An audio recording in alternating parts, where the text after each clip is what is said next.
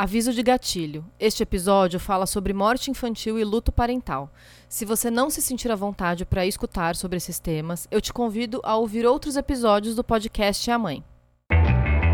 Podcast A Mãe! Olá, esse é mais um episódio do podcast A Mãe. Eu sou a Juliana Tiraboski e esse é o nosso bate-papo sincero sobre maternidade real. E hoje, abrindo a temporada de 2022, eu tenho duas convidadas mais do que especiais. Hoje a gente está voltando à formação original do podcast. Uh, quando a gente começou esse podcast em 2019, ele foi criado por mim, Juliana, pela Bárbara dos Anjos Lima, que é jornalista, podcaster no Estamos Bem, e pela Andresa Duarte, que também é jornalista, empresária. E na época, em 2019, eu e a Bárbara já tínhamos nossos filhos e a Andresa estava grávida. E aí a gente teve essa vontade de fazer um podcast para falar de maternidade de um jeito leve, sincero, é, desabafando sobre os nossos perrengues, nossas dúvidas, nossas angústias, mas também falando sobre o lado lindo da maternidade, sobre as coisas boas que a maternidade trouxe para gente. E também trazendo embasamento jornalístico, trazendo muita pesquisa para esse podcast. E nós gravamos alguns episódios juntas, nós três. E durante esse período, durante a gravidez, a Andresa descobriu que a filha dela tinha uma doença. Ela vai explicar tudo para a gente daqui a pouco. É, e infelizmente a Estela não sobreviveu. Claro que isso foi um baque, né, para todas nós, especialmente para Andresa, que passou por essa situação terrível, que é impensável para qualquer mãe. E a gente suspendeu o podcast. Depois de um tempo, a gente voltou com uma nova formação, com a Camila Borowski, nossa colega também mas a gente sempre teve essa vontade, a gente falou disso na época, de trazer a Andresa de volta um dia, depois que essa fase mais pesada do luto passasse, depois que ela quisesse falar sobre isso, a gente tinha essa vontade de conversar sobre uh, esse processo que ela viveu, sobre o luto parental. E hoje, 2022, né, corta para 2022, a gente se reúne de novo, eu, a Desi e a Bárbara, para falar sobre luto parental. E mais especificamente, o luto perinatal, que é quando a perda acontece durante a gravidez ou logo que a criança nasce. Então, eu queria agradecer muito a presença das duas. Eu estou muito feliz da gente estar reunida de novo.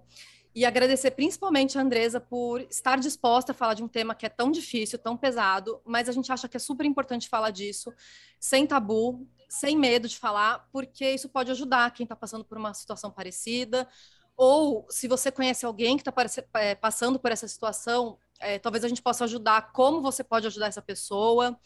Então, meninas, queria dar as boas-vindas para vocês e agradecer que vocês estão aqui. Vocês querem dar um oi? Começa oi. tu, Deza. oi, todo mundo. É, fico muito feliz de estar com vocês de novo. Parece que foi ontem. Parece, né? Ao mesmo tempo, tanta coisa aconteceu com cada uma, então é. aquela coisa passou devagar, mas passou rápido. É, é muito estranho essa é... sensação, né? Teve uma pandemia no meio. Só Eu isso? acho que a gente, pode, a gente pode usar, inclusive, até a frase que se usa muito para a maternidade, que eu me identifico muito, né? Que é os dias são longos e os anos são curtos, né? Nossa, Parece isso, isso que é foi real, o... né? né? Gente, eu me identifico 100% com essa frase. Parece é isso mesmo. Real. Parece que faz muito tempo, mas parece que foi ontem ao mesmo tempo, né? É, é. Exatamente. E eu queria começar é, perguntando para a Deza uh, como foi o início da gestação, como é que foi se descobrir grávida e como é que foi esse início da gestação até você descobrir que tinha algo errado. E lembrando, né, como eu já falei, uhum. essa é a formação original do podcast. Então, lá no começo, se você quiser voltar, escutar os primeiros episódios, tem lá nossos episódios falando sobre a gravidez, falando eu e a Bárbara compartilhando nossas experiências e a Deza falando sobre as expectativas dela, né? Então, acho legal se você ainda não ouviu, voltar lá e ouvir tudo desde o início, é. mas é legal um pensar isso, gente. né? Que uhum. lá no começo, antes da Deza já começar a falar, é, é, muito curioso pensar isso realmente, né? Que lá atrás a Bia, quando a gente estava gravando, a Bia tinha, tinha um ano ainda. Nossa, era um bebê, né? Ela era muito é, pequenininha. Bebezinho. A Deza estava grávida, eram outras coisas até que nos moviam na relação com a maternidade e acho que a Deza vai falar muito bem sobre isso, mas eu acho que, que a experiência da Deza acabou é, transformando todo mundo em volta, né? Eu acho que sim, trouxe reflexões importantes assim para todo mundo que estava junto dela naquele momento que foi uhum. bem desafiador. Eu, eu, Lembro bem. É. Enfim, é. fala mais é. a Deza aqui, né, ah. que é a dona da palavra da história. É. A Bá acompanhou de camarote, né? O camarote que eu permiti também, porque para mim foi um período de isolamento muito grande depois. É, mas o mais próximo que eu permiti as pessoas de estarem, a Bá tava, tava muito, tava lá, tava presente. Mas eu até, Ju, quando você me chamou para voltar, uhum. eu voltei a ouvir os nossos primeiros episódios, porque ah, eu falei, como que tava, né? Onde eu tava, uhum. onde estava minha cabeça, meu coração uhum. na época. E eu não sei se vocês se lembram disso, mas é, eu engravidei de surpresa da Estela. Uhum, não foi lembro. uma, não foi algo muito planejado. E para mim, eu tive muito, conversei muito com a Bá sobre isso, que eu não sentia aquela conexão com a, com a bebê uhum. muito grande. Eu lembro é, muito eu bem, e você comentou isso em algum episódio, né? A gente falou disso, que eu não falou. tinha aquela. Eu não estava apaixonada, não era aquela uhum. coisa, aquele amor, era uma coisa que eu estava me descobrindo. Para mim, era, era uma. Tinha uma distância. Certo. E é muito louco pensar nisso hoje, porque essa distância eu acho que era uma. A minha alma já sabia. Eu não sei, eu, fico, eu tenho essa sensação de que meu corpo já sabia, alguma coisa em mim já sabia o que ia acontecer. Foi uma proteção, uma defesa. Mas a história é aquela que vocês conhecem. A gente ficou juntas até sete meses. Eu tava, eu tava, quando eu descobri que a Estela tinha essa doença, ela tinha, eu já tinha completado os oito. Foi no finalzinho do sétimo bem no final. Mês. Foi bem no final. Inclusive, a gente tinha um podcast gravar, marcado para gravar Isso. aquele dia que eu, eu fui ao médico uhum. e desmarcar. Foi. É, mas a gravidez foi tranquila. Eu tive, na verdade, que ficar de repouso um pouco, porque ela não estava ganhando peso, mas nada preocupante. Nada que tivesse levantado uma bandeira, alguma coisa que fizesse eu pensar que tinha alguma coisa de errado. E aí foi num exame de rotina. Eu já tinha feito os dois morfológicos, estava é, tudo bem. É, foi um exame de rotina, que viram uma mancha no tórax dela e ela estava muito abaixo do peso. Então ela estava no percentil, se eu não me engano, na época era, sei lá, menos de 20, era muito baixinho. Então ela estava muito magrinha. E aí começaram a fuçar. Disso, eu tinha, eu tinha acabado de terminar o sétimo mês. A partir daí, demorou uma semana, mais ou menos, nem uma semana, para eu receber o diagnóstico, porque daí eu fui procurar, naquele intervalo de, acho que foram três dias, eu procurei cardiologista, procurei dela, né, pediátrico, procurei especialista em, em feto. Então, fui atrás de tudo para tentar descobrir, para tentar é, diagnosticar o que estava acontecendo. E até e... então, esse baixo peso dela nunca tinha acendido um alerta, assim, nos médicos? Nunca Não, ninguém falou nada. sobre isso? Nada. Era uma época isso, né, tava... né? Desde que tu falou que tu ficou um pouco, né? Que era assim, ai, fica um pouco mais. É, segura um pouco a onda. Não chegou nem assim, tipo, ai, gravidez isso. de risco, vai para casa. Não. Era só isso. Ai, não era nem isso, era tipo assim, ai, segura um pouco a onda, toma um pouco mais de sol. Eu lembro que tinha umas, umas recomendações. de sol. Quer dizer, mas era umas recomendações mas, assim, bem os médicos, leves, não os era médicos é. ou o médico que te acompanhou sabia, via que ela tinha um peso mais baixo, mas Hum, então, essa foi uma problema ou essa foi uma outra questão. Eu não consegui encontrar o obstetra. Hum. Então, a essa altura, eu já, vocês lembram disso? Eu já estava no meu oitavo. Você mudou bastante, né? Verdade, verdade. Eu mudei muito. Então, não é que alguém, todo mundo fala, ah, ela tá magrinha, então descansa, está trabalhando muito. Na Entendi. época eu estava trabalhando muito. E aí eu era só descansa, descansa, descansa. Então não tinha nada demais, sabe? Não tinha nada que realmente. E eu não sou grande, o Rodrigo não é grande, então ela a, a resposta era sempre: ah, ela vai nascer magrinha. Uhum. Entendi. É... E se eu soubesse, porque hoje eu tenho um bebezinho que nasceu com quase 4 quilos, então... Que é um bebezão, Nossa. né? Que é um bebezão. Quer dizer, o tamanho dos pais não teve nada a ver é, com isso, né? Mas então foi isso. Eu, eu fui fazer esse exame de rotina é, e foi tão de rotina que o meu marido nem foi junto. Quem foi foi minha mãe. E aí, olhando, sabe quando começa a demorar muito? Uhum. Aí chama Ai, uma outra pessoa. Sim. Aí me levaram para fazer para uma cardiologista olhar. E aí foi vindo aquela coisa de um sai da sala e entra outro. Demorou 40 minutos para fazer cada exame. Foi muito esquisito. E aí eles falaram, na época, é, tem alguma coisa esquisita. A gente acha que é Down é, mas a gente não tem certeza. para quem que a gente manda esses exames? Para qual obstetra? Quem eu sou obstetra? Eu falei, eu não tenho. Eu não tinha. Na hora que realmente eu tive que escolher, eu não tinha nenhum dos oito servia para mim. Porque e você não se identificou com nenhum deles, né? Não rolou aquela... Não era... Aquela, aquela conexão, assim, né? Não, aquela conexão não tinha. E aí tinham me indicado uma, a doutora Diana Vani, nem sei se posso falar, mas vou falar, porque ela é tão maravilhosa que eu tenho muita gratidão. Acho que não tem problema ela. nenhum. Quando é elogio, merece é, ser citado e reforçado, né? É. E aí eu fui na doutora Diana e cheguei lá com os exames, assim, quase uma bucha, né? Toma que esse problema é seu uhum. agora. Ela leu aquilo e ela falou: olha, pode ser down, pode não ser down. Vamos descobrir na hora do parto? É, porque ela não quis também me fuçar muito. Eu já estava uhum. avançado. Se eu fizesse uma amniocentese, eu podia estourar a bolsa, uma questão de. Uma, ah, uma série é um exame coisas. mais invasivo, né? É, Super eu até ia falar isso, só pegando um gancho nisso, assim, quando eu estava grávida, teve algum momento que eu troquei também de médica, de obstetra ao longo da, da gestação, que me recomendaram a fazer, e eu vejo, até hoje, eu vejo muita propaganda de exames muito invasivos, assim, eu acho que tudo bem a gente fazer todos os exames que a gente quiser fazer na gestação, mas eu acho sempre importante a gente saber quais são os obrigatórios e pelos quais a gente quer passar, porque eu fui numa primeira médica que me deu sem, assim, sem sacanagem, assim, uns dezenas de exames que depois que eu fui descobrir que não eram tão necessários e viam é. só estatística e não diagnóstico. Claro que cada gestação tem uma história, cada maternidade, cada, né, assim, às vezes, não sei, acho que tu fez depois da segunda gravidez, né, Deza, mas tu vinha de uma outra história, enfim. Eu sempre acho é. importante a gente, porque principalmente quem é mãe de primeira viagem, né, pai de primeira viagem, a gente vai não sei, a gente tem um feeling, claro. A Deise falou que foi em oito médicos, eu também troquei de médica, de obstetra durante, ainda bem, durante a gravidez.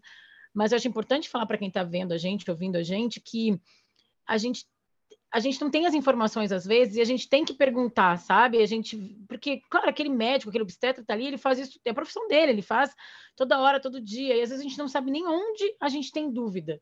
Então, eu compartilho aqui uma, uma coisa que aconteceu comigo, que é assim, pergunta para que serve cada exame, qual que é necessário, qual que é extra, tanto porque é. pode vir algum resultado que pode, um exame que pode ser invasivo, pode ser perigoso, pode ser um resultado que é uma estatística, que aconteceu isso comigo, que era uma estatística que depois não se confirmou, não era um diagnóstico, e tanto porque às vezes até custa, né, gente? A gente já gasta tanta coisa já muito. fazendo exame, custa muito, muito. caro, né?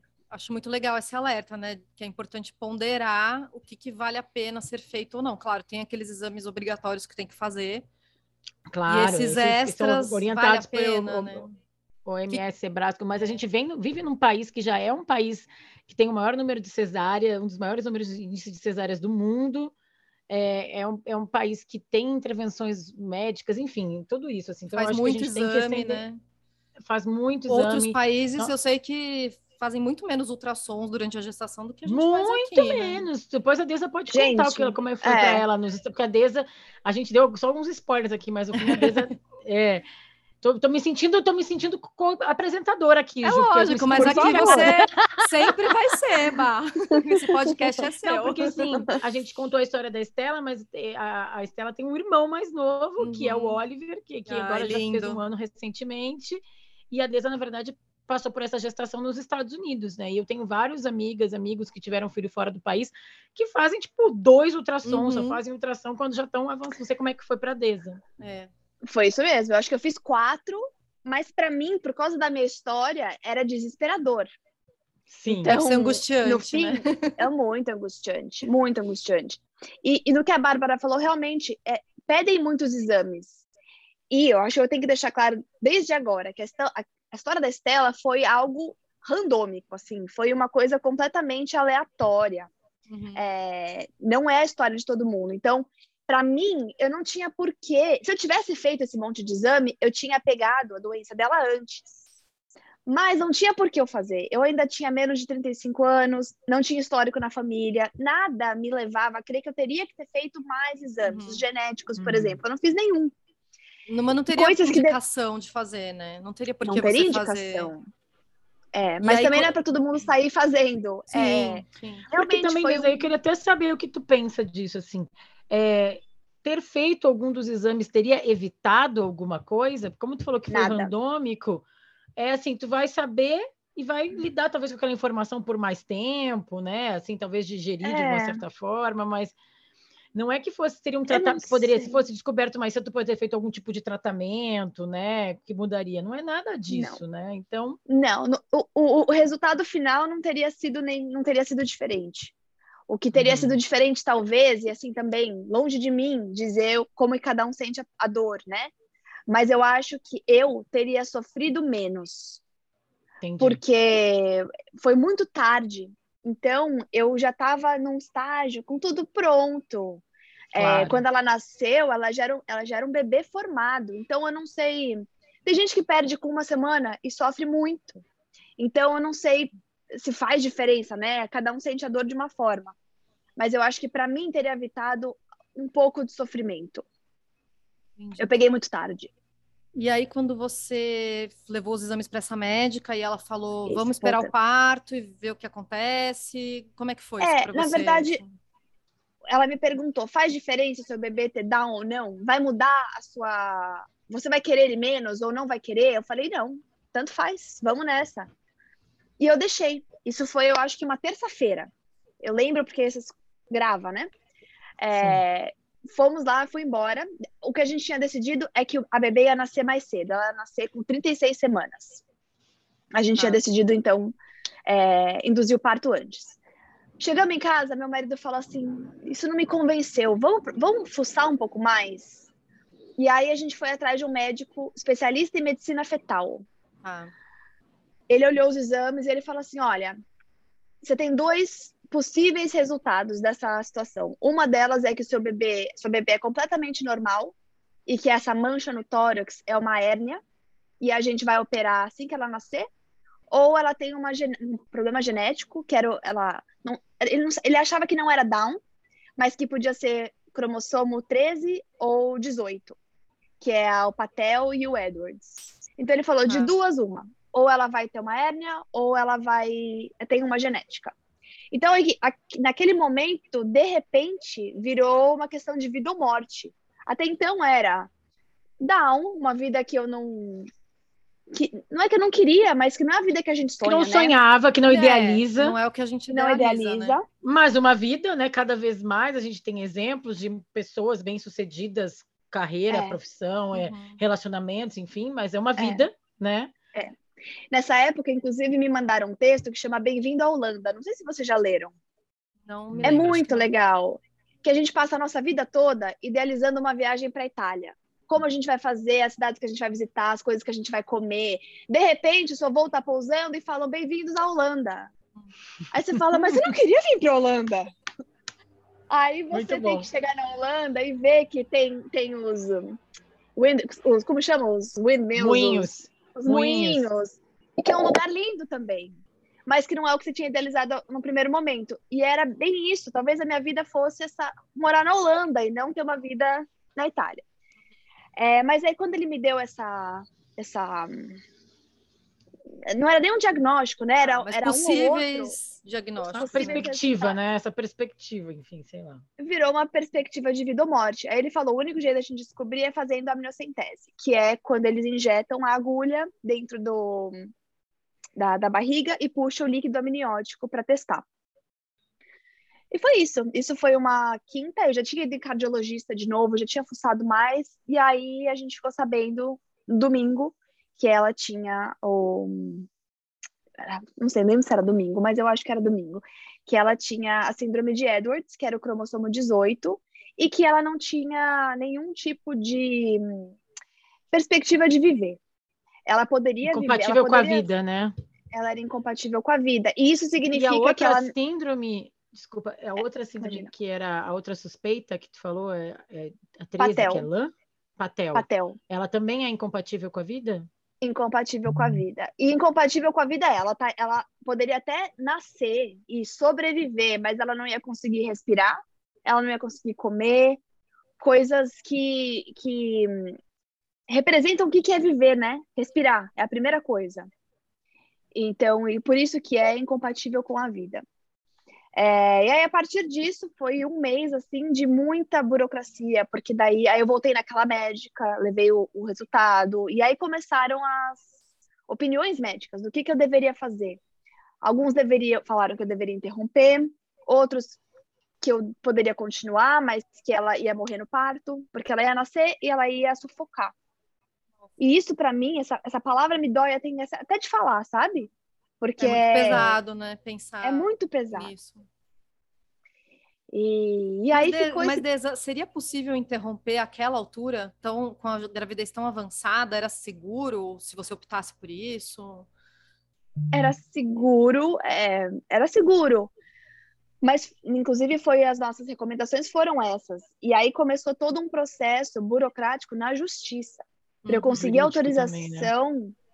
Porque ela já tinha naquela, acho que ela já estava com 30, 32 semanas, mais ou menos. 30 semanas, 31, estava entre essas 30 e 32 semanas. E já não já não era mais, já não era mais considerado seguro para o bebê, se fosse uhum. o caso, né? Uhum. E nem para mim. É... E também legalmente você não poderia fazer isso sem essa autorização judicial, é isso? Não poderia.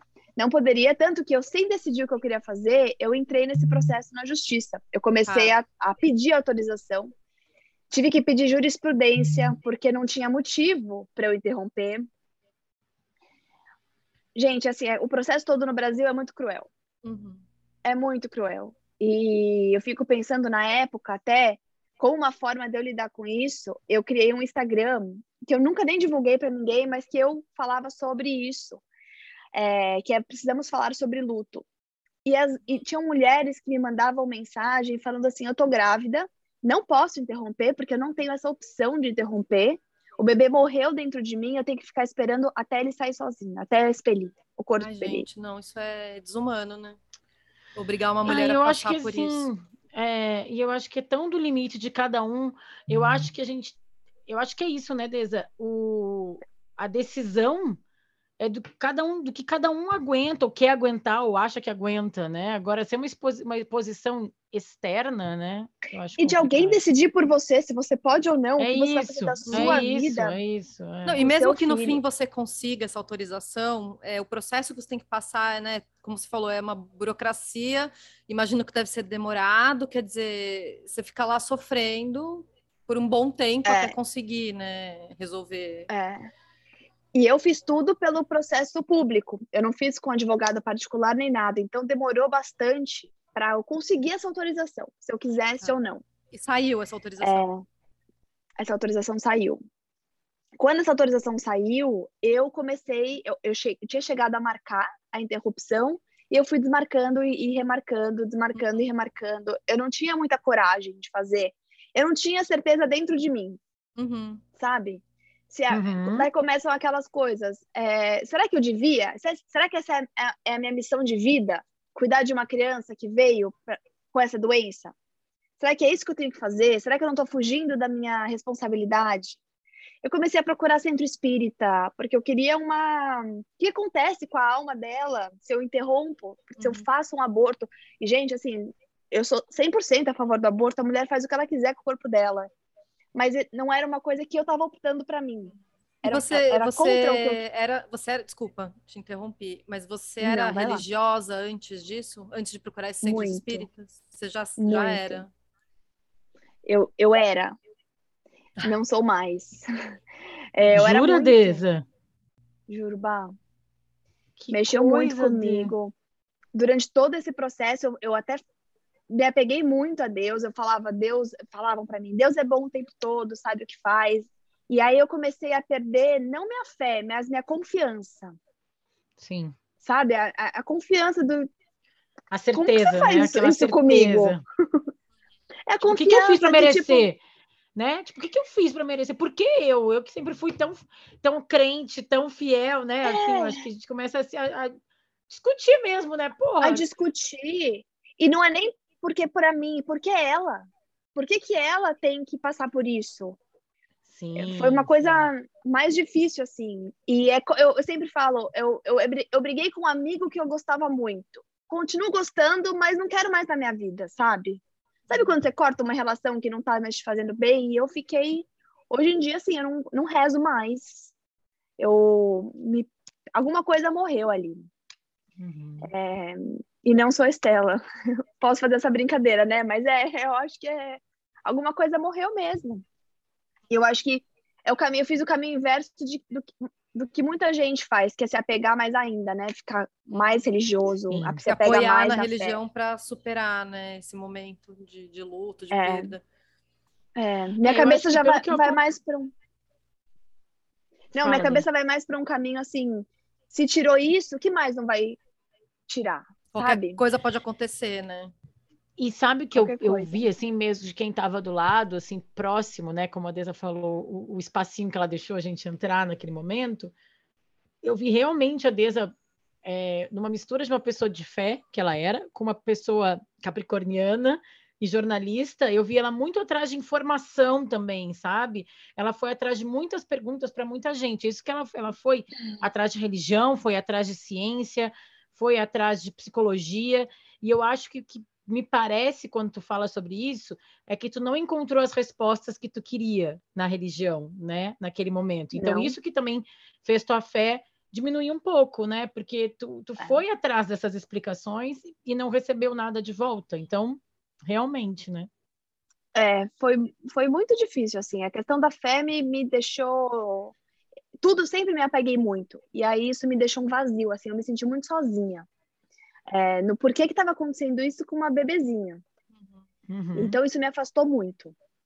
Entendi. E aí, nesse momento em que você né, procurou o centro espírita, ficou refletindo sobre o que fazer, no fim das contas, você decidiu não interromper, né? Ju, eu decidi interromper. Foi. Eu decidi interromper.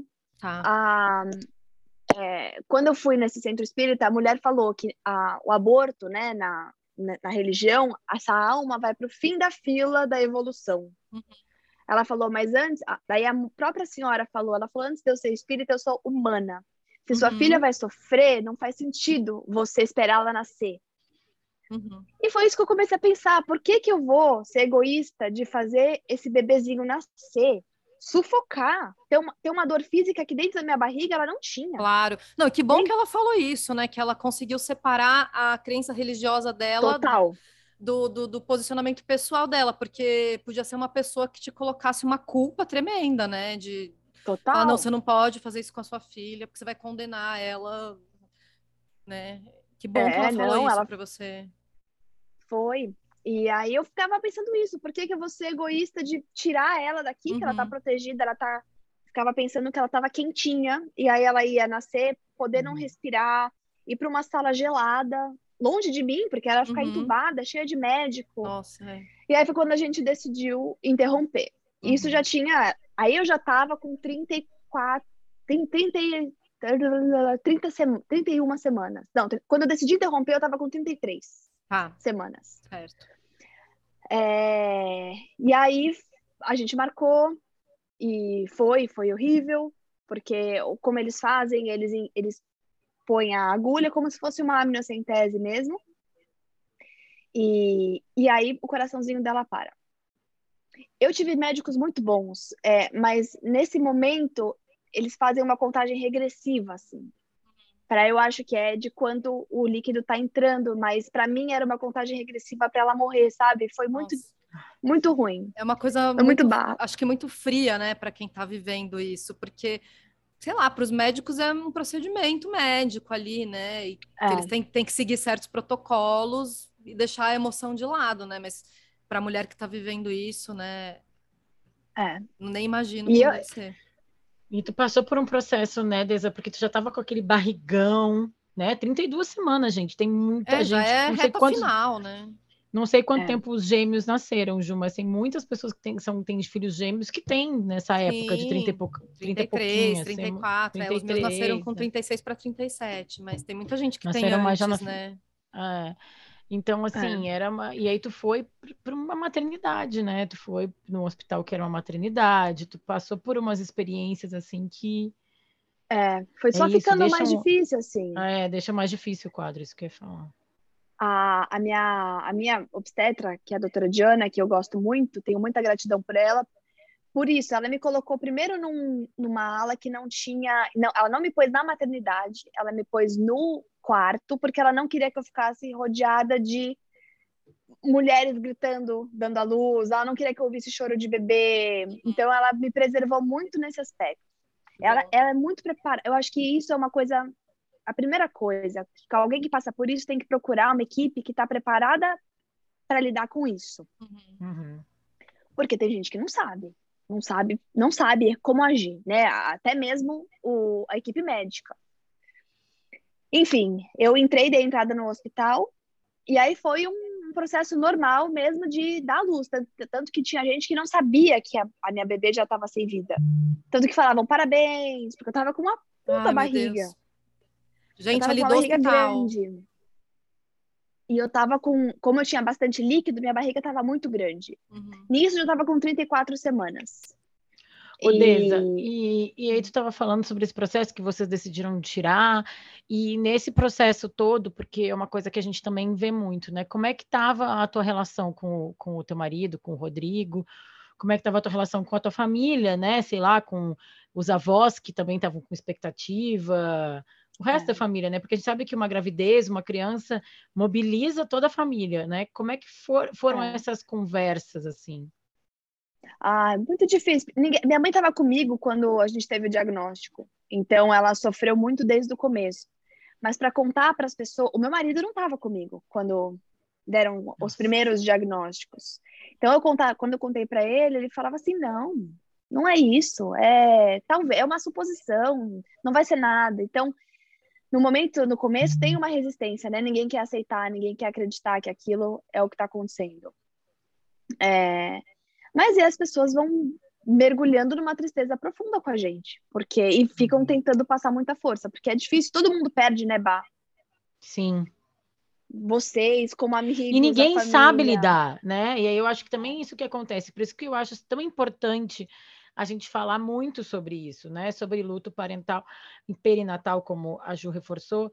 E aí, claro que a história da Deza é muito emblemática, aconteceu é, quando ela já estava com a gravidez ainda mais avançada, terceiro trimestre e tal. Mas em todas as fases, né? Tu mesmo falou, Deza, tem gente que perde com quatro semanas e fica super mal. Uhum. E a é. gente, eu vejo tanta gente falar em torno, falar tanta coisa errada, e eu não acho que é por maldade, não. Eu acho que é porque a gente não fala nada desse assunto, ninguém está preparado para falar sobre isso, sabe? É. E aí nisso a gente se sente obrigado a falar alguma coisa. E aí eu, eu e eu vejo isso ao redor também.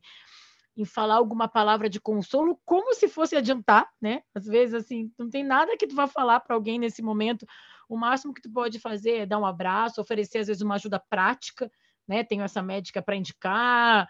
Eu lembro que eu falei para a Deza, Deza, quer que eu faça uma lista de séries e filmes para tu ficar vendo na Netflix, para tu pensar em outras coisas?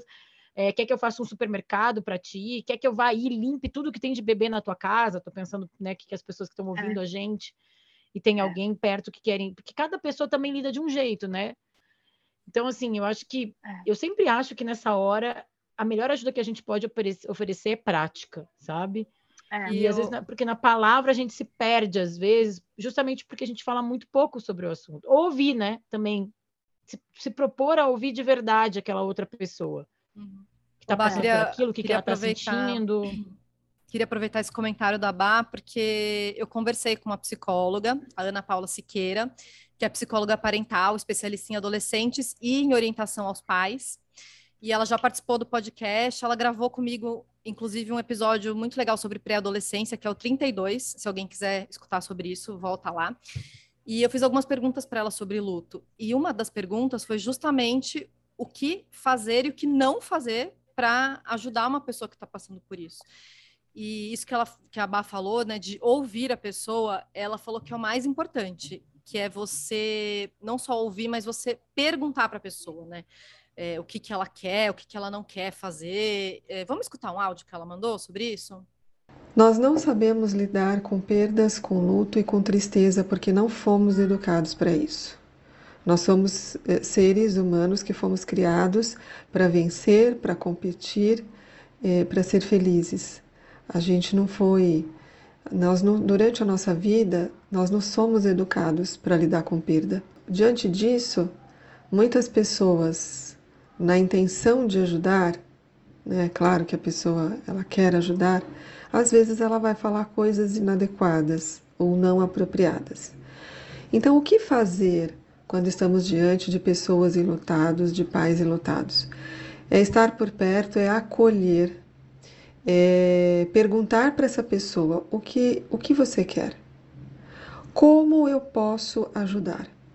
Essa frase é muito importante. Como eu posso ajudar? Porque tem pessoas que querem ficar sozinhas, tem pessoas que querem os parentes por, por perto, tem pessoas que querem ficar perto de pessoas, tem pessoas que não querem ficar dentro de casa, querem sair, tem pessoas que querem ficar e não sair de casa, né? Cada pessoa vai reagir uma, de uma forma. Então a gente tem que perguntar o que essa pessoa quer, como você pode ajudar e respeitar as vontades daquela pessoa. Claro, a gente não vai deixar a pessoa uma semana trancada dentro do quarto. A gente vai tentar conversar, tirar ela de lá, mas não forçar, né? Coisas que a gente não deve dizer. Isso vai passar. Foi melhor assim. Vai ficar tudo bem. Eu lembro de, uma, de um caso que eu atendi, é, que eu estou atendendo ainda, de uma paciente que passou por dois lutos, os dois seguidos, né, na pandemia. E ela um dia chegou muito irritada na sessão, dizendo para mim: as pessoas só sabem me dizer que vai ficar tudo bem, mas não tá tudo bem. Eu estou, eu estou triste, tá doendo, né? E ela dizia isso chorando muito. Então, não diga para a pessoa que vai ficar tudo bem, porque não tá tudo bem. Você acolhe, se você tiver uma proximidade, abrace. Se você não souber o que dizer, não diga nada. Não diga nada. Quando a gente não sabe o que dizer, a gente não diz nada. A gente, se a gente tiver uma proximidade, a gente abraça, a gente fica por perto, a gente só pergunta: o que, que eu posso fazer? Como eu posso te ajudar? E espere a resposta da pessoa. Né? E faça aquilo que a pessoa quer fazer. Eu acho que essa é a melhor conduta quando a gente está por perto de pessoas enlutadas. Eu achei legal isso que a Ana Paula falou, principalmente pela questão do também isso que a Deza, buscando o que a Deza falou no começo, que é uma coisa muito significativa, né? Um luto, uma morte, sempre mexe com quem está em volta, e às vezes a gente se sente na obrigação de fazer alguma coisa e a pessoa não quer, né? Então, assim, também tem que respeitar os limites do outro. Às vezes, eu gostei que ela falou, claro que a gente não vai deixar ninguém trancado no quarto uma semana, mas talvez por um, uns dias a pessoa não queira falar contigo, né? Ela está lidando com uma coisa muito maior. Então, assim, de repente, sei lá, manda umas flores, manda só uma mensagem que talvez não vá ser respondida. Eu lembro que uma das mensagens que eu mandei até para a Deza, eu falava um monte de coisa, ó, oh, não precisa me responder, não se sente na obrigação de me responder. Quando tu tiver afim de falar sobre isso, sobre qualquer outra coisa, me fala. Né? Eu acho que eu mandei uma vezes, mensagem né? para Deza assim também na época, falando: ó, não precisa responder, tá? Eu só quero que Exato. você saiba que eu tô pensando em você, mas não precisa Exatamente. responder. É. Porque às vezes a gente acaba na intenção de ajudar criando mais uma demanda para essa pessoa que está lidando com um negócio gigante, né? Que deve estar tá recebendo mensagem de um monte é. de gente e aí ela tem que parar para ficar respondendo um por um, né? É. Como é que foi para você, a... Deza? É, essa eu parte acho que é aí isso, do, do apoio? Teve de tudo teve de tudo, e eu acho que é isso que a, que a psiquiatra falou, a psicóloga, a especialista psicóloga. falou. Uhum. A psicóloga falou que não é falta de amor, as pessoas têm boas intenções, mas é falta de habilidade mesmo. Dela não saber o que dizer, como dizer, e fala muita bobagem. Eu acho que parte disso é você. Uma coisa que eu tive que fazer é aprender a perdoar e a relevar e a pensar que a pessoa não é realmente falta de carinho, é falta de. ou que ela não tá levando a sério, ou sofrendo com você. Ela não sabe. É os uhum. recursos que ela tem, é, é algo limitado. Saber lidar com a morte é limitado, ninguém sabe fazer. Eu tenho uma amiga que passou por uma situação muito parecida com a minha, um ano depois, mais ou menos. Mas ela descobriu nos, três, nos primeiros três meses. Eu não sabia direito o que falar. Porque, de novo, Imagina. ela ela não contou para ninguém, ela quis aquilo muito reservado. Eu não, eu falava, eu gostava de falar porque era uma forma de eu entender a minha dor, de eu entender o que estava acontecendo. Para mim foi importante falar, é importante falar. Hoje em dia até melhor, né? Porque dizem que a gente tem que falar a partir de uma cicatriz e não de uma ferida. E mas o tempo todo conversar é importante. Então eu não sabia o que dizer para essa pessoa porque eu não sabia como que ela estava lidando. Cada um tá, tá faz, é, passa por isso de uma forma diferente. É, mas eu acho que a gente tem que aprender a perdoar e saber que as pessoas têm as boas intenções. Agora, como vocês fizeram, a Bá fez, você fez, Ju. É muito fácil a pessoa que está vendo de fora simplesmente fala assim: ah, ela quer o espaço dela, depois eu mando uma mensagem. E não manda. É, exige também muita vulnerabilidade dos amigos se colocar nesse estado de mandar uma mensagem e não receber resposta. Ela falou da pessoa não ficar uma semana em casa trancada. Eu fiquei 40 dias sem telefone, sem nenhum meio de comunicação com ninguém. Quem sabia de mim era minha mãe, eu estava na época morando eu, minha avó e meu marido. Minha mãe, porque ela vinha todos os dias, e minha avó, ninguém mais sabia da gente. Assim, quem entrasse contato com ela, sim, mas a partir de mim ou a partir da, do Rodrigo, ninguém sabia da gente. Então, foi um tempo que eu precisei ficar sozinha. É como eu soube lidar com isso. Eu precisava ficar sozinha. Ah, foi o seu processo, então, né? Foi o meu processo. É... Eu concordo, eu tenho que perguntar o que a pessoa precisa, porque às vezes a pessoa não precisa de nada, ela precisa só saber que você tá lá. Uhum. Às vezes ligar é. o telefone, ver que alguém mandou uma mensagem, isso é importante. Uhum. Vai te dando um conforto. Até porque, na real, ninguém pode fazer nada, né? A não ser se for resolver uma coisa prática, que nem a Bá falou, de ah, levar uma compra de supermercado, levar uma comida, lavar uma roupa. Tirando essas coisas práticas, quem pode fazer alguma coisa para minimizar essa dor? Não dá. Então, acho que a única coisa que a gente pode fazer é oferecer a escuta, perguntar se pode é. fazer alguma coisa e se mostrar presente, né? Porque como que a gente vai é. minimizar é. uma dor dessa, né? É. Mas também é muito difícil isso, sabe, Ju, de achar que você tá sofrendo demais. Ou que eu, eu tinha muita sensação, eu tinha vergonha de estar tá sofrendo tanto. Sério? Sabe?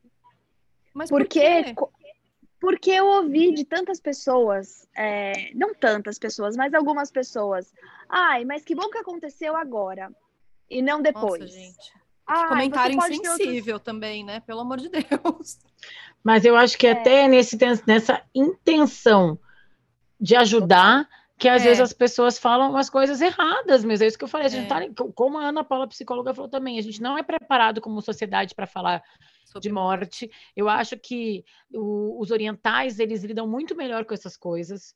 Né? Até tanto por uma questão milenar religiosa, enfim, o jeito que eles lidam com vida e morte é diferente.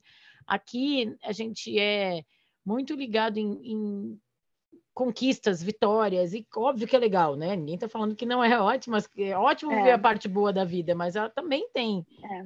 mortes, tragédias Sofrimento, e tal. Né? Sofrimento, é. exato. E aí, mas eu acho que sim, que a, a, também uma coisa que a Ana Paula falou, ah, vai passar, podia ser pior. Gente, ah, não, não, gente. Podia, tá, não, não podia, pior do que eu tô passando agora, gente. O que, que vai me dar um chute então, agora no saco, né? é. né? Tipo...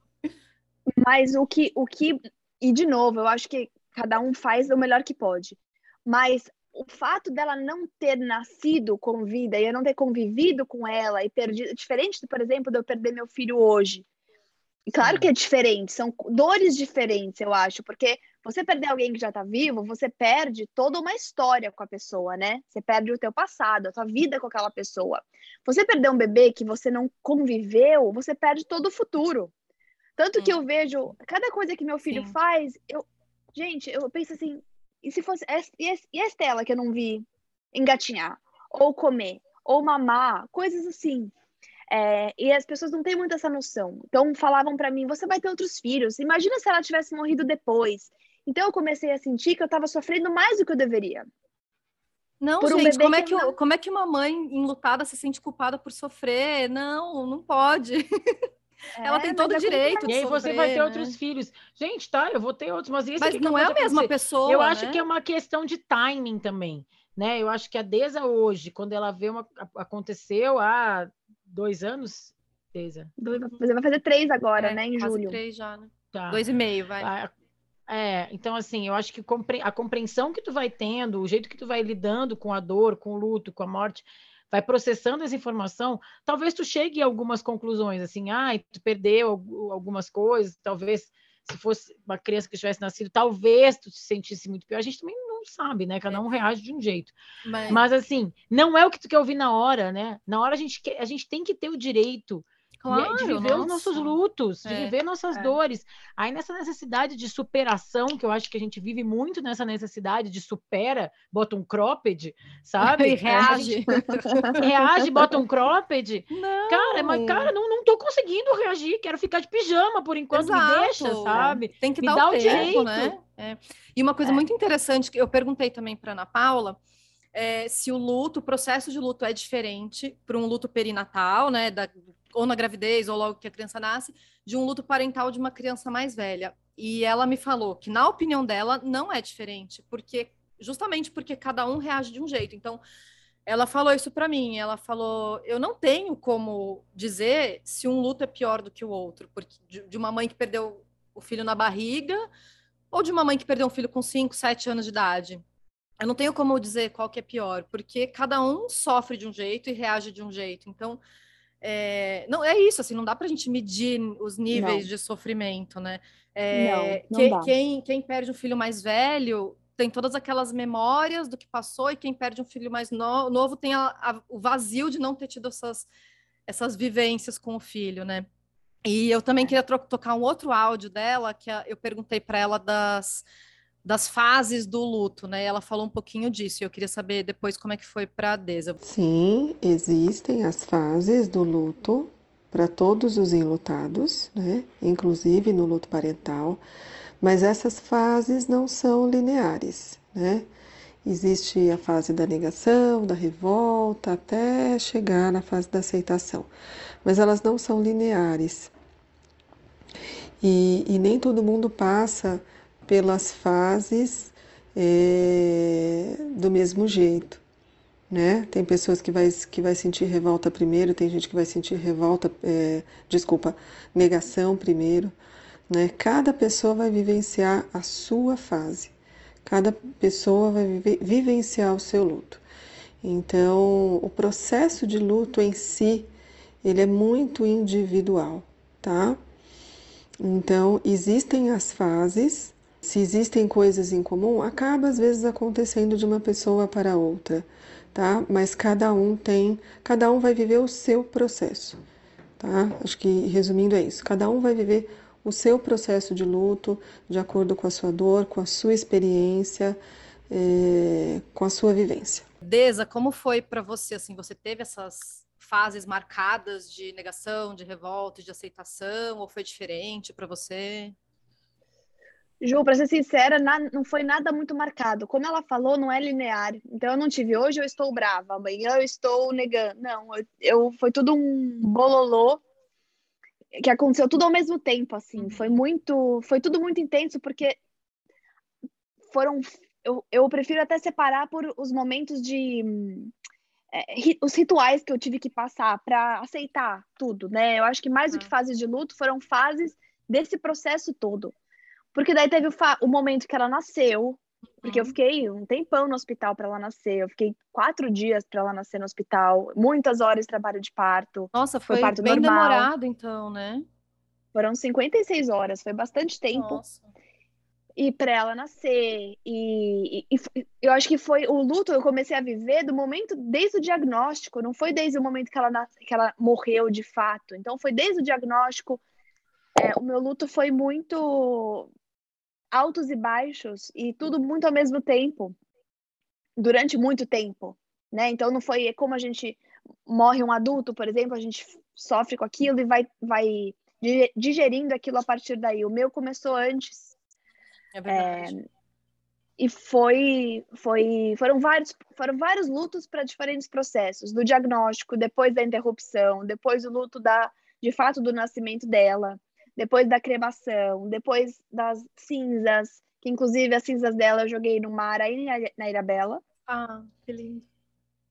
E, então, eu acho que o luto, para mim, veio em vários momentos, de formas diferentes para cada momento, uhum. para cada fase que a gente passou. E dessa maneira não linear, né? Como ela falou. Eu achei Zero linear. isso, é. Que, que a gente virou tão um lugar comum, né? Essa coisa das sete fases, dos sete cinco, cinco, seis, sete, não sei quantos. Estágios do luto, né? Estágio do luto, que é, parece que tem uma fórmula, né? Uhum. De superar uma coisa dessas. Quando, na verdade, é isso que, as do, que a Deza e a psicóloga falaram. Não é linear e, e nada não é. impede é. que depois que tu pareça que tá bem, tu vá para o fundo do poço de novo, né? Ah, não, eu tive, eu quando eu me mudei para cá, depois que ela que aconteceu tudo, eu tive duas, duas dois episódios de crise de pânico. Uma vez no cinema, eu tava no cinema e eu achei que uma pessoa tava entrando encapuzada, sei lá, me deu um surto assim no cinema. E uma vez eu tava morando aqui, já era quase um ano depois. Tá morando do nos nada. Estados mora Unidos, nos Estados? Unidos. Agora- Já isso. falou onde você tá morando. Eu me mudei para os Estados Unidos, é, muito por isso também. É, e eu estive aqui quase um ano depois. Então, realmente não é linear, não é um processo, não é uma coisa que vocês. É, é, para mim, isso foi um episódio completamente afastado dela, mas tenho certeza que foi relacionado, sabe? Uhum. A tudo É, que então, passou, né? E não só a ela também, né? Porque isso vai marcar a tua existência para sempre, né? Não existe também, acho que também isso que a gente fala, ai, superar, né? Não, é uma coisa que vai marcar a tua existência para sempre. Então, é, não é que, que tu nunca mais vai sentir, né, dor Não. e claro que vai se ressignificando, mas não é que tu apagou com uma borracha que aconteceu contigo, né? Não, não, porque você é disso, você não supera, você aprende a conviver. Exato. E volta, e volta às vezes do nada, de uma forma diferente. E é, e é isso, quando eu, como eu falei, eu me sentia muito culpada de estar sofrendo daquele jeito, porque talvez eu não devesse, mas depois, quando vai aliviando e você vai ficando, hum, voltando a ser feliz, vamos dizer, você também tem aquela culpa de falar, putz, cada vez que eu sinto feliz, eu, senti- eu me sentia que eu me afastava mais dela. Sabe? Como se eu estivesse me afastando daquela dor e eu fosse esquecer o que foi passar por aquilo e pegar ela no colo. Então, é tudo isso, de você. Você. Não é que você fica. Você aprende a viver, você vai vivendo de outras formas. É, mas aquilo fica, não tem como passar, não passa. Eu perguntei também para Ana Paula se tem assim, em geral, né? Claro, a gente já falou, vamos reforçar que cada um vive de um jeito, mas em geral se tem um período mais difícil, porque eu vi alguns especialistas falando que geralmente o primeiro ano é mais difícil porque você tem as primeiras coisas acontecendo sem o seu filho na sua vida. Por exemplo, o primeiro Natal, primeiro aniversário. Esse primeiro ano seria o mais difícil porque você tem essas primeiras datas sem o seu filho com você, assim. Você acha que para você foi assim ou não? Porque você falou que ah, um ano depois você teve essa crise de pânico que provavelmente está relacionado É. ao que você passou. Você acha que esse primeiro ano realmente é mais pesado, assim? Ju, eu acho tudo muito pesado. Uhum. Eu acho tudo muito pesado. Não tem um até momento hoje. pior, assim, né? Putz, pra mim o momento pior, eu acho que de todos foi. E eu sei que é, o, o episódio é pra isso, né? Mas é pesado, assim. Eu, eu fico assim, a- às vezes até de falar, assim, porque é uma, você pensa num bebê que não era pra passar por uma situação dessa, mas pra mim, pôr ela no caixão foi a pior coisa. Nossa. Porque não era para aquilo, ser- não, não, Não era pra ter combina aquela né? situação Não é- com uma é. criança. É antinatural, né? E isso é muito louco. Quando eu fui, ela já tinha nascido, eu tava levando ela de cadeira de rodas pro estacionamento do hospital para pôr ela no caixão. Poder só me esclarece uma dúvida, desculpa te interromper, mas Vai. você estava falando do momento do parto. É... é uma indução do parto e você tem um parto natural, foi isso? Foi. Ah, eu entrei no hospital para ter a bebê normal, de parto normal, porque a minha médica, como eu ainda estava de 34 semanas, o corte ia ter que ser de comprido em vez de, de hum, lateral, né? Não sei Horizontal. De lado horizontal, é. Aí ela, e ela achou que fosse ficar uma marca muito feia em mim e que ela queria diminuir isso o máximo que Entendi. desse. Tá. Então ela, ela sugeriu o parto normal. É, e ela, eu digo que ela foi maravilhosa, porque até o momento que colocaram a injeção na coluna, é, ela me abraçou, ela estava comigo na maca, me segurando. Então todo esse processo foi igual. E aí ela me induziu o trabalho de parto, que isso que demorou 56 horas. Ah, entendi. A minha injeção, a minha anestesia não pegou. Foi uma coisa bem assim, surreal. Foi muito para eu viver aquilo, parece, sabe? Uhum. E aí ela nasceu no quarto. Não deu nem tempo de eu chegar no centro cirúrgico. Ela nasceu no Ah, quarto. entendi. Entendi. Aí você estava E- falando, voltando, né? Antes de eu ter te interrompido, você estava falando que Voltando. desse momento que você estava na cadeira de roda com ela. Foi. Eu me deram ela, porque a minha, essa, inclusive também essa, essa obstetra ficou com ela no colo um tempão, ninando, sabe? Foi muito legal. Ai, como E é minha bom ter também, médicos sensíveis, né? que faz toda a diferença. E, Toda e aí eu peguei, eu fui com ela de cadeira de rodas até o estacionamento do hospital. E ela sem vida, né? Nossa, e gente. quando eu saí do hospital com o Oliver, eu saí na cadeira de rodas com ele. Então aquilo para mim assim foi quase dois anos depois, não foi dois anos depois, foi um ano e pouco depois, como aquilo me marcou. Foi tipo um flash, sabe? Eu, eu andando com ele, eu vi aquela outra cena daquele outro corredor. Então, é, não teve momento pior, assim. Eu acho que esse foi o pior, mas todos são horríveis do seu jeito, sabe? Uhum. E ao mesmo tempo, é, é, louco dizer isso, mas ao mesmo tempo, maravilhoso de ter pegado e visto a bebê. Eu acho que se eu puder falar, eu sei que muitas mulheres vão achar isso esquisito, mas para mim ajudou. Eu tirei foto dela, eu tirei foto com ela. É, para mim foi importante porque ela significa alguma coisa, ela existiu. Claro, ela existiu. Sabe? Eu, eu acho que. Eu cada... Hum, continua, continua. Não. Não, eu ia falar isso, que falar e falar dela e ouvir as pessoas chamando ela pelo nome, falar Estela, é, para mim, isso, pra, eu acho que para outras mulheres é importante. Você valorize, você hum, assume que tinha uma criança lá e que ela existiu, né? E que ela teve a, a, o seu lugarzinho aqui no mundo. Sim, ela é uma Sabe pessoa. que tem uma. É, eu tenho uma. Que já participou também aqui do, do Mãe lá, quando eu também participava, que é uma enfermeira obstetra, que é especialista em luto, que é a Beatriz Kesselring, que tem uhum. grupos uhum. de apoio a, a, a, famílias que são têm o, o, luto perinatal e tal. Ela também perdeu uma filha quando era recém-nascida, assim. E essa semana mesmo ela fez uma série de posts em homenagem, falando: ah, seria o aniversário dela, fotos segurando a bebezinha no colo e tal. E 20 anos depois, assim, né? Então, assim, é valorizando assim, ela fala, é, quando ela se apresenta, ela fala mãe de quatro, sabe? Então, assim, porque para ela, e eu acho que para muitas mulheres e homens, famílias, assim, né? É isso, né? Sempre vai existir essa criança, não é porque não, não, não viveu muito que não existiu. É, né? E eu acho que é importante é. quem está em volta, né, os amigos e a família, não minimizarem essa perda, né?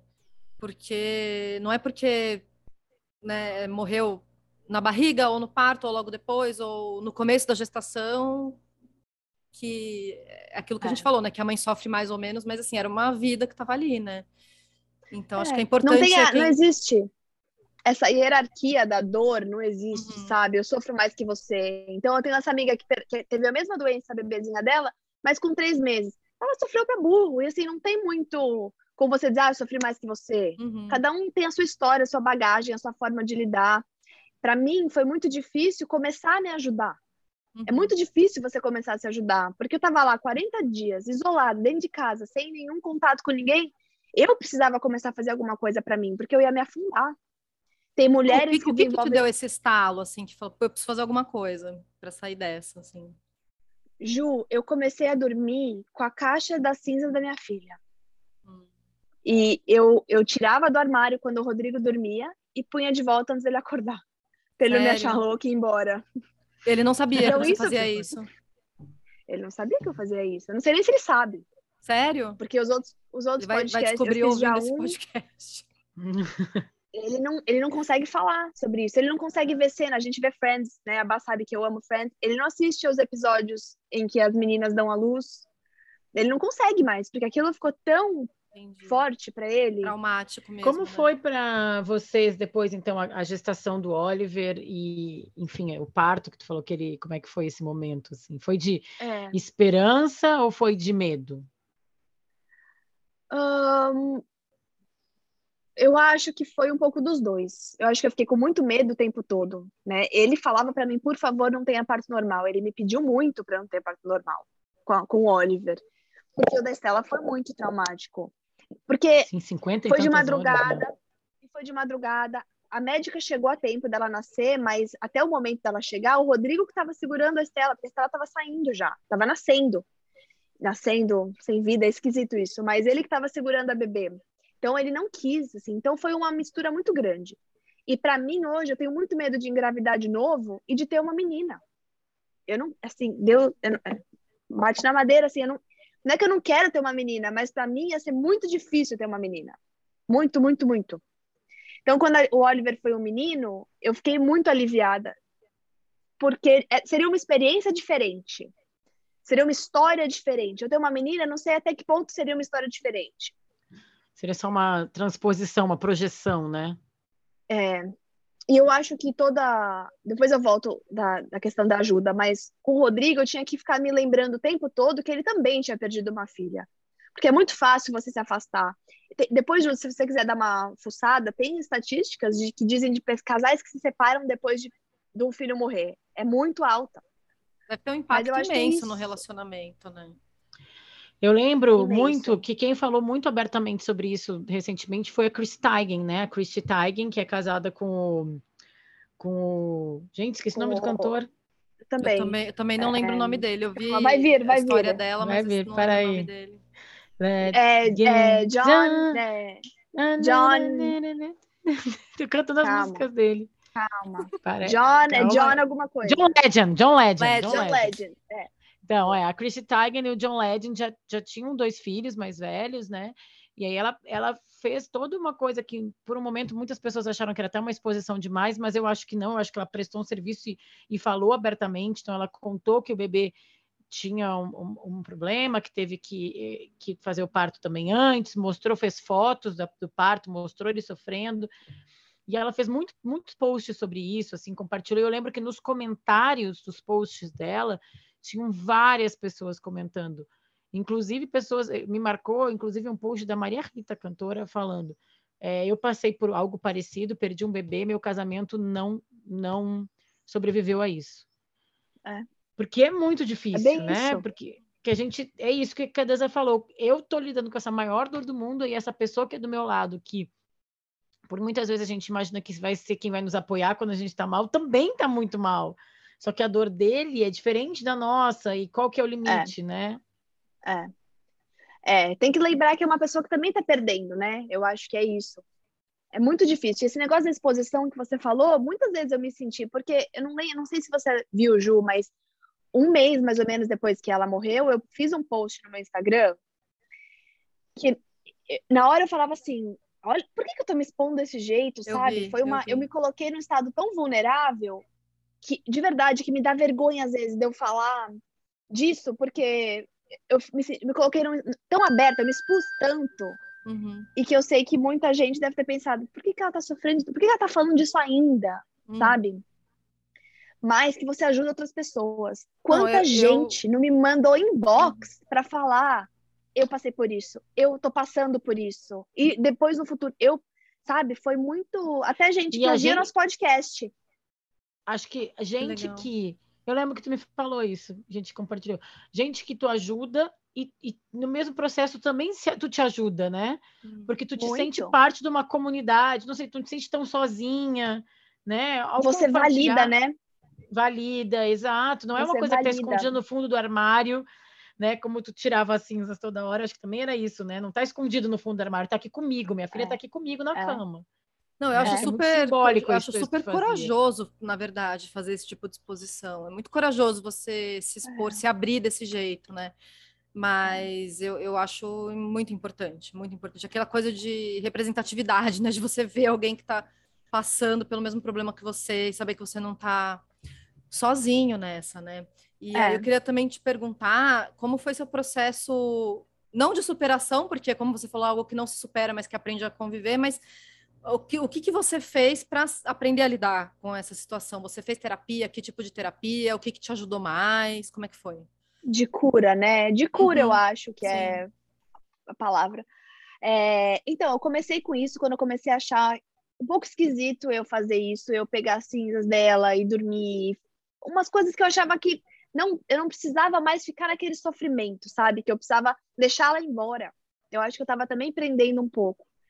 É, eu comecei com coisas muito pequenas, sabe? Do tipo, passar rímel. Para mim, é, conseguir passar rímel foi uma coisa muito simbólica é uma bobagem, mas é, eu nunca saio de casa sem rímel, não importa para onde, só um rímel, qualquer coisa, mas eu passar o rímel já, já me ajudou.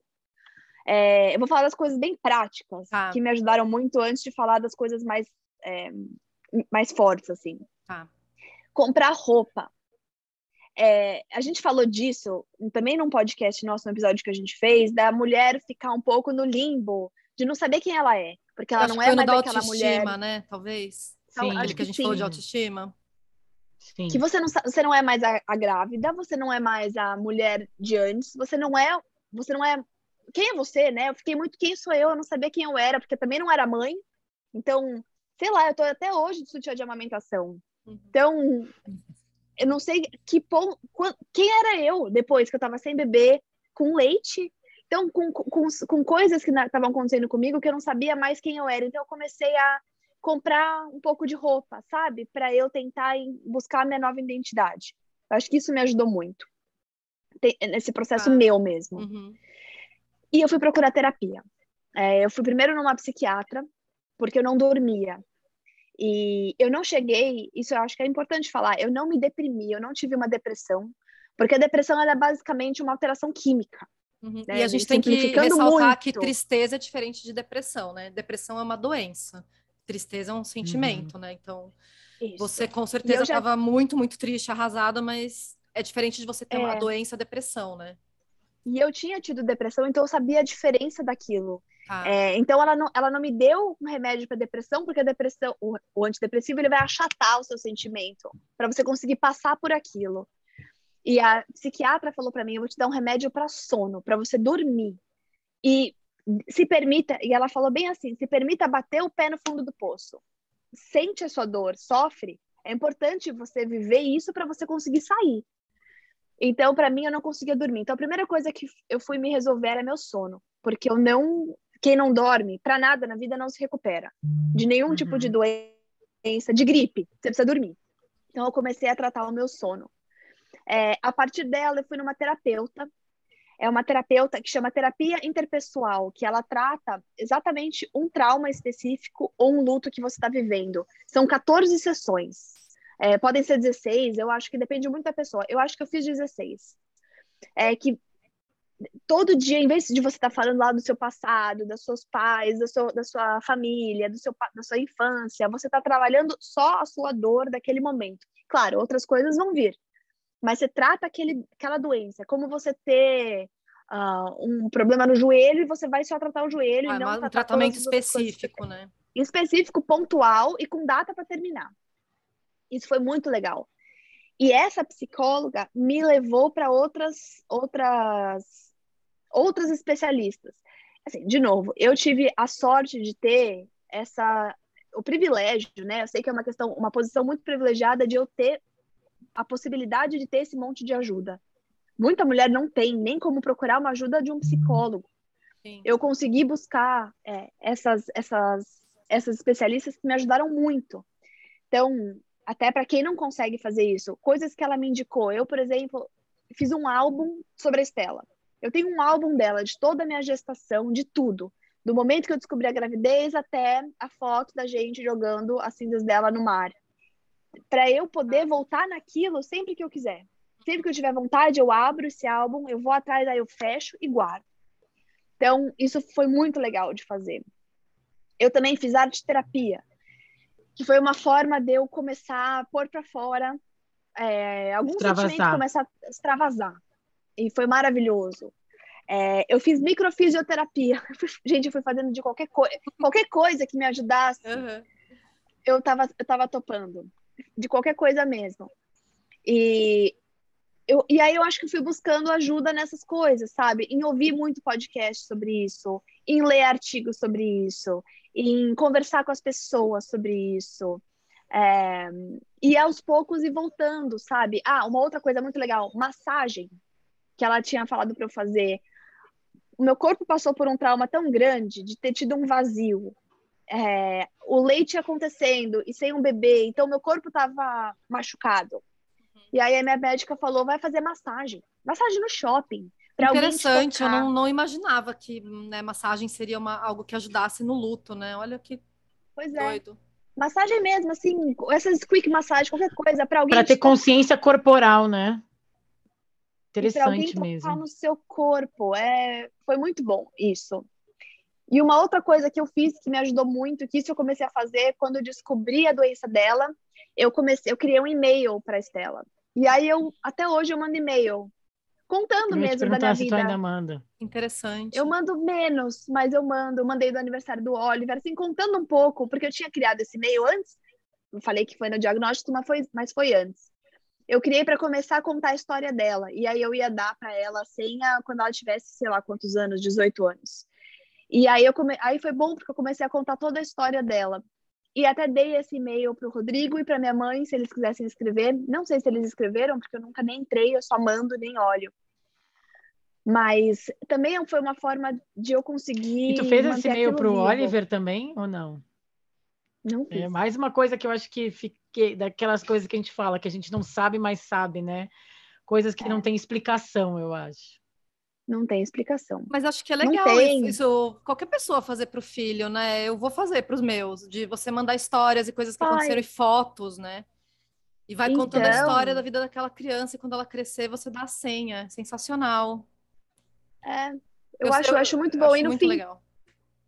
Pra mim ficou uma forma de, do diário, né? Da, de uhum. você de eu pôr minhas, minhas, meus pensamentos, minhas energias. E os primeiros foram assim, até tem um e-mail, ah, eu tô não fazendo um podcast, hoje eu conversei, que a gente não tem um vínculo muito forte, mas eu tô trabalhando para melhorar, ah. coisas assim. Então é bem legal. Eu acho que isso ajuda bastante. E pedir ah. ajuda, né, Ju? Porque é muito uhum. difícil pedir ajuda. Sim. Falar, eu tô precisando de ajuda, tô precisando disso, tô precisando daquilo, o que a, até o que a Bá falou, é, quando te perguntam o que, que você o que, que você precisa, fala o que você precisa. Uhum. Eu acho importante. Você não se. Não se. E conta o que você está sentindo. Você tem, tem que respeitar o seu momento e ser paciente com você. Uhum. Sabe? Porque o seu. É bizarro, o seu corpo. Não tem a justificativa de um bebezinho para o seu corpo estar tá bizarro sabe? Você tá lá sem bebê na mão, é, parece que seu corpo tá vivendo um momento diferente do, do que a sua cabeça está vivendo, né? É uma é. desconexão, é. né, entre o que está acontecendo no seu organismo é. e, e o que está acontecendo fora Totalmente. dele, né? Eu tenho Totalmente. um último áudio da Ana Paula que eu queria tocar que fala justamente sobre a importância de pedir ajuda. Sim, Juliana, é importantíssimo o trabalho com um profissional, com um psicólogo. Não só para a pessoa passar pelo luto, mas para que ela saia do luto. Porque a gente passa pelo luto, a gente fica um tempo no luto e depois a gente precisa sair do luto. E na maioria das vezes a gente não consegue fazer isso sozinho. Então precisa sim do apoio, do trabalho de um profissional, de um psicólogo, que vai te ajudar a elaborar e a sair do luto. Ah, mas eu estou indo à igreja, eu tenho a minha fé, eu tenho a ajuda dos meus familiares. Ótimo, tudo isso é maravilhoso.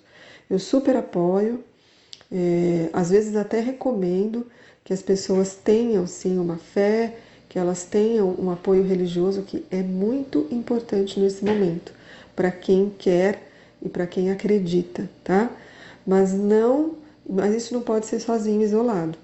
Eu acho, é, na minha opinião, o trabalho religioso, é, a sua fé, o apoio dos familiares e a psicoterapia, trabalho com o psicólogo, é uma tríade fundamental para que você possa trabalhar, para que os pais, né, para que a pessoa que está enlutada possa passar, trabalhar o luto, sair do luto e voltar a ter uma vida é, melhor, né? A gente precisa passar por ele, viver, mas precisa sair. Né? Então, o trabalho em psicoterapia é imprescindível. Ela falou que para sair você precisa ter ajuda, ter essa tríade. Eu acho que para sair você tem que passar. Então é não fugir do luto, sabe? Não viver tentar se né? distrair, né? viver, porque se você não vive, ele volta de uma outra forma. Uhum. E, e, e num depois, outro momento né? da sua vida ele cobra. Então, para sair, o único jeito de sair é passar. É, e eu acho que é isso. Você tem que, você tem que aceitar que está acontecendo aquilo e viver da forma que você consegue. Uhum. Seja com Deus, seja com. Mas a terapia realmente, para mim, foi fundamental. E mesmo quem não consegue pagar um terapeuta particular, existe muitos que você consegue encontrar no sistema público de saúde, que você tem direito a, a, a buscar. E além do sistema público de saúde, vamos lembrar que tem várias universidades, inclusive particulares, que oferecem é, tratamento ou gratuito ou por um preço simbólico. Então, também é um recurso importante para quem é, não tem né, muita grana para investir é. nisso, e também existem é. psicólogos particulares que também reservam alguns horários para atender gratuitamente ou por um preço simbólico. Então, bora Sim. procurar ajuda quem estiver precisando mesmo. É, e grupo de apoio, como a Bá comentou, da Bia, grupo de apoio para você certo. ficar dentro de uma sala com pessoas que sabem o que está sentindo, porque chega aquele momento que você fala, puta, de novo vou falar sobre isso com quem não sabe o que eu estou vivendo. Uhum. Parece que você é chata, que você não quer sair daquela, que você está arrastando o seu luto. Então, conversar com gente que passou é muito legal, é muito importante. Você sempre vai ter alguém disposto a te ouvir, né, nesses grupos. E alguém que entende o que você está passando. Eu fico pensando, se alguém tivesse passado por isso antes de eu passar, eu não sei se eu não pensaria assim, poxa, mas. E, e olha, eu acho que eu sou uma pessoa empática. Acho uhum. mesmo, mas eu não sei se eu não falaria alguma coisa. Nossa, mas ainda, vamos nessa, né? A vida segue. É, ela pode, ela tem outros filhos, pode ter outro bebê. Eu não sei se eu não eu acho que passar por isso foi muito importante para eu rever conceitos. Entender, rever conceitos. Uhum. É. Então ah, eu acho que é impo fica lição importante para todo mundo, né? Para a gente ser mais empático com é. a dor dos outros também, né? É. Mas assim, eu acho importante a gente finalizar esse episódio mostrando que tem luz no fim do túnel, né? Que você vai passar pelo luto, vai sofrer, mas que tem uma, uma saída e um, uma esperança, né, de você conseguir tocar sua vida depois de uma perda como essa, né? É, é possível tocar sua vida, nunca vai mudar, nunca vai esquecer. Uhum. Eu acho que eu nunca claro. vou esquecer. Mas eu Mas consegui... é que eu acho que é mais importante de é que eu acho que é uma coisa que a gente talvez não acredite e eu acho que isso para vários lutos, né? Mas o teu ainda que é, para mim é um dos mais pesados assim. Mas eu acho que é isso assim, pra, que eu acho que eu diria para quem está passando por isso e, e quem, quem, como eu viu a Deza passar, assim, você vai sorrir de novo, né? Tu vai conseguir ser feliz de novo. Tu vai ter outros momentos. A vida não, é. não vai ser definida só por isso, essa tragédia que aconteceu, essa coisa triste que aconteceu. Não vai esquecer jamais, claro que não, não vai ser superado, mas terão outros momentos tão importantes na tua vida que vão equilibrando a vida, né? Momentos tão felizes é. quanto aquele foi triste, e a gente vai nisso, a gente vai levando, eu acho que é meio assim. É, e que você vai sobreviver. Eu acho que você buscar ajuda, você garante que você sobreviva, né? Porque tem aquele momento que você fala assim, tanto faz o que acontecer comigo, porque você perde um pouco a sua a vontade de você viver. Mas você passando, tendo ajuda para passar por esse momento, você sabe que você vai sobreviver e é isso que você vai sorrir de novo. É aquilo vai fazer parte da sua história, não vai mais ser só a sua história, né? Não, você não vai ser definida por aquilo, vai fazer parte da sua história. Perfeito, acho que não tem jeito melhor de terminar essa parte do nosso episódio, mas agora no finalzinho a gente tem nossos blocos. Vamos para eles, então?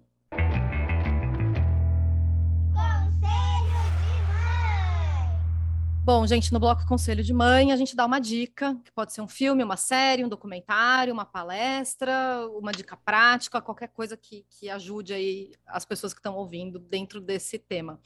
Deza, você já deu várias dicas nesse episódio inteiro. Tem alguma outra coisa, alguma coisa pontual, algum filme, livro, série, qualquer coisa assim que você acha que pode ajudar?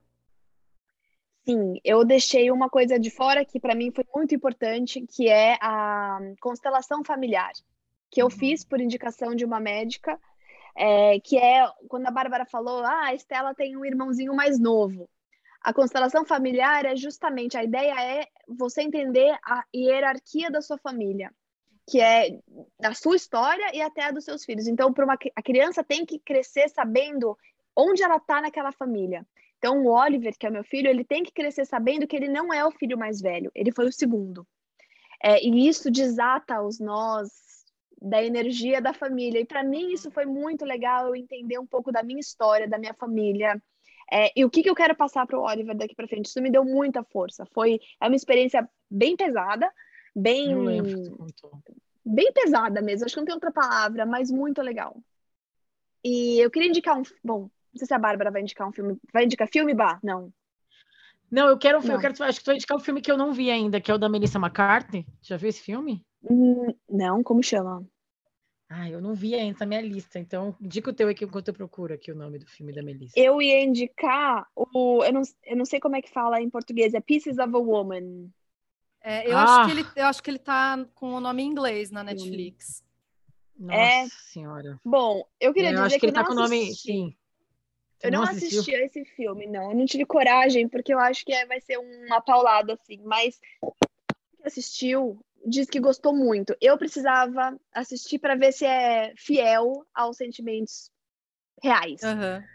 Mas, pelo que eu li, sim, são. Então, é uma, uma dica que eu vou dar para mim mesma, assistir esse filme. Então... Tem um, um outro... Fala, Ju. Não, é que Não, é eu que tem tinha... um outro filme, o filme da Melissa McCarthy, Fala. que eu falei, só para falar, chama é? Um Ninho para Dois. E é o casal, a Melissa McCarthy, que é essa comediante bem famosa, e tem o Chris uhum. O'Donnell, que quem não sabe é o, o policial do, é o... do Missão Madrinha de Casamento. É, eu não ele lembro foi o Robin, né? Hã? Ele foi o Robin.